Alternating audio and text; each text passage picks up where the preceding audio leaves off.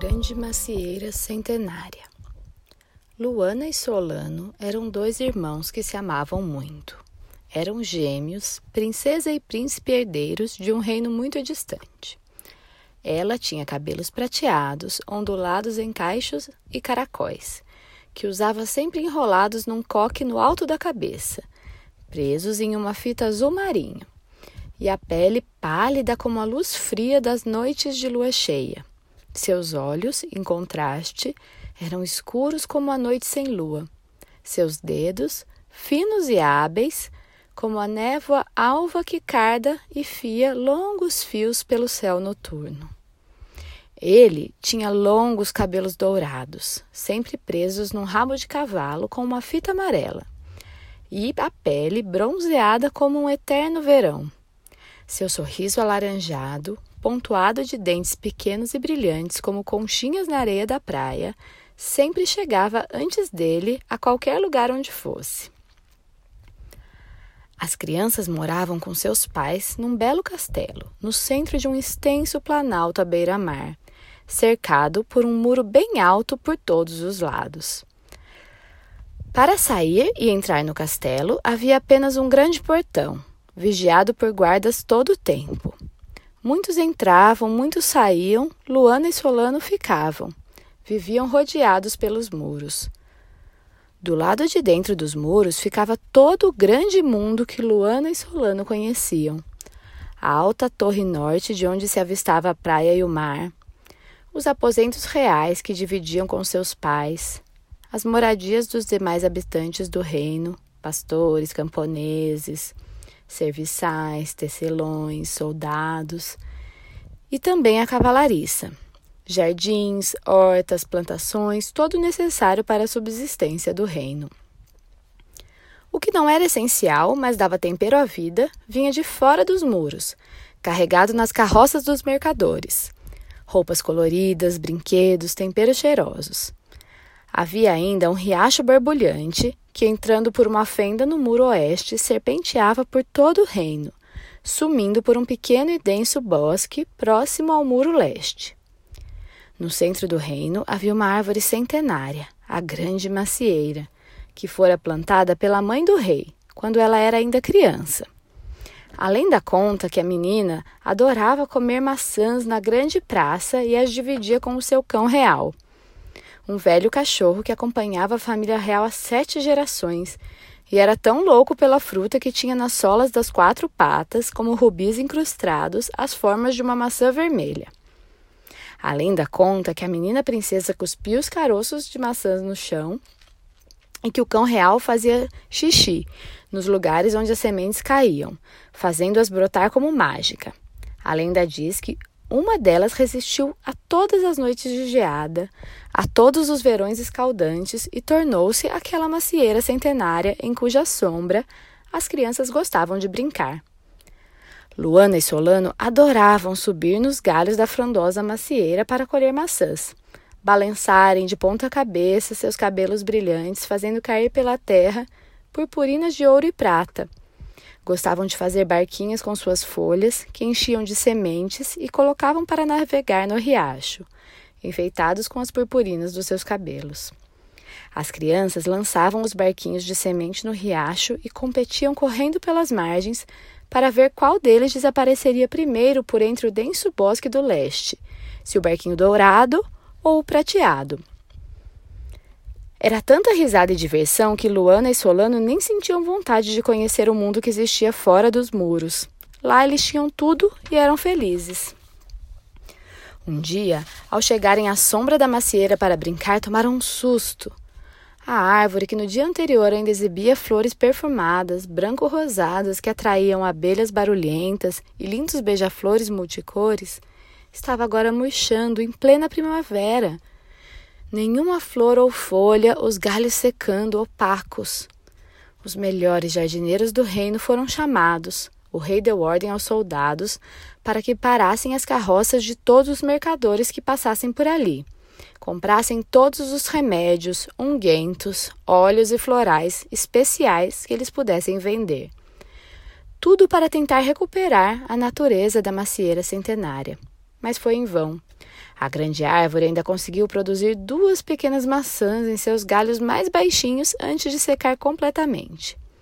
Uma fruta era vermelho prateada e a outra dourado avermelhada. As crianças comeram as maçãs, que eram as mais doces que já haviam provado.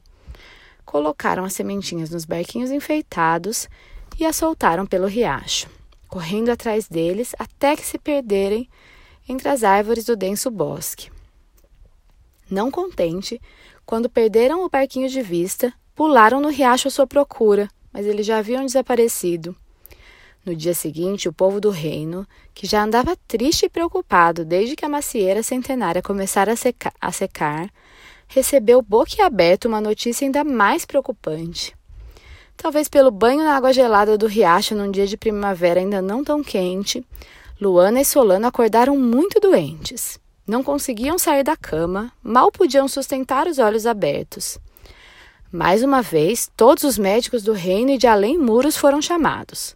A rainha ordenou aos soldados que parassem uma, cada carroça de cada mercador que ali parasse, que se comprasse cada remédio, unguento, óleo ou floral especial que eles pudessem vender. Tudo em vão. As crianças não pioravam, mas continuavam na mesma prostração e cansaço a cada dia. Já se havia passado um ano e um dia, quando os soldados, muito atentos em seus postos sobre o grande portão, viram passar uma carroça diferente, puxada por um velho e forte cavalo vermelho de patas peludas e guiada por uma senhora de longos e volumosos cabelos cor de púrpura, que ela usava amarrados ao cavalo à guisa de rédeas. Como faziam todos os mercadores, como faziam com todos os mercadores, os soldados a pararam e pediram que apiasse e lhes vendesse qualquer sorte de porções, poções que ela tivesse e que pudessem curar os irmãos herdeiros do reino. Acontece que a velha senhora era uma feiticeira, dessas muito sábias que sabem tudo só de cheirar. E ela disse que precisaria cheirar as crianças para descobrir o que elas tinham e o que poderia curá-las. A rainha mandou que deixassem a feiticeira entrar, que lhe servissem uma lauta refeição com tudo de mais delicioso que houvesse no reino. A feiticeira comeu e se fartou como se não comesse há um século. Lambeu os beiços, se regalou nas ricas sobremesas, como se não houvesse amanhã, e disse que precisava de uma cesta antes de ir cheirar as crianças. A mando da rainha foi-lhe preparado um aposento de honra, envolto nos lençóis de linho, bordados a ouro e prata. A velha feiticeira dormiu por três dias e três noites. Já era domingo de manhã e o sol já ia alto quando a feiticeira acordou e pediu que a levassem até as crianças. Debruçada sobre os leitos onde Luana e Solano dormiam enfermos, ela rosada em febres e ele gelado como uma lagartixa, a feiticeira arrancou um fio de cabelo prateado da menina, um fio de cabelo dourado do menino e o jogou no fogo da lareira, que ardia nos aposentos das crianças, próximo à cama de Solano, mesmo sendo primavera, quase verão, para tentar mantê-lo aquecido. Tão logo os fios crepitaram e desapareceram pela chaminé, a feiticeira sentenciou: é preciso levá-los à mais alta torre do reino, para que tomem o mais puro vento leste. A rainha ordenou que não se questionasse as predições da feiticeira e se levassem as camas das crianças até o alto da torre imediatamente. Lá em cima da torre, enquanto o vento leste mais puro e rarefeito soprava pela janela, a rainha assistiu estupefata as crianças abrirem lentamente os olhos. Solano foi o primeiro a babucear algo. Mãe, o que é aquela árvore nova do lado de fora dos muros, no rumo além do bosque leste, próximo ao riacho? Queremos ir até lá conferir, completou Luana com suas poucas forças. A rainha atendeu prontamente ao pedido. As crianças foram colocadas na carroça da velha feiticeira, acomodadas com ricas almofadas e lençóis de linho, pois ainda estavam muito frágeis. A velha senhora atrelou seus cabelos de cor de púrpura ao vento ao velho e forte corcel vermelho e lançou-lhe um assovio para que partisse. No sacolejar da carroça, as crianças seguiam bem juntinhas, de mãos dadas e rostos colados.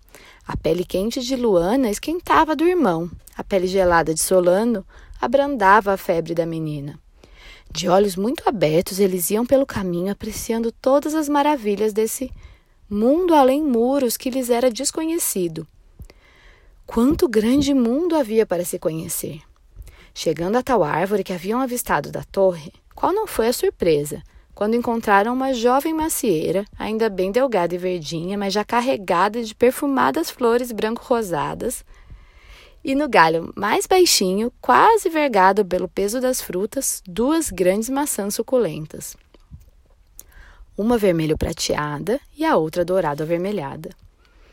As crianças comeram as frutas que estavam azedinhas e verdes por dentro, como costumam ser as primeiras maçãs da estação, ainda não muito aquecidas pelo sol.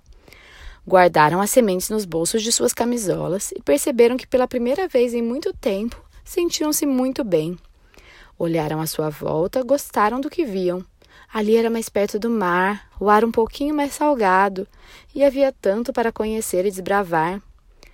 Agradecendo a velha feiticeira, voltaram ao castelo para contar ao rei e à rainha que assim que crescessem mais um pouco, dali mais sete anos, sairiam pelo mundo para conhecer novos lugares e espalhar novas sementes.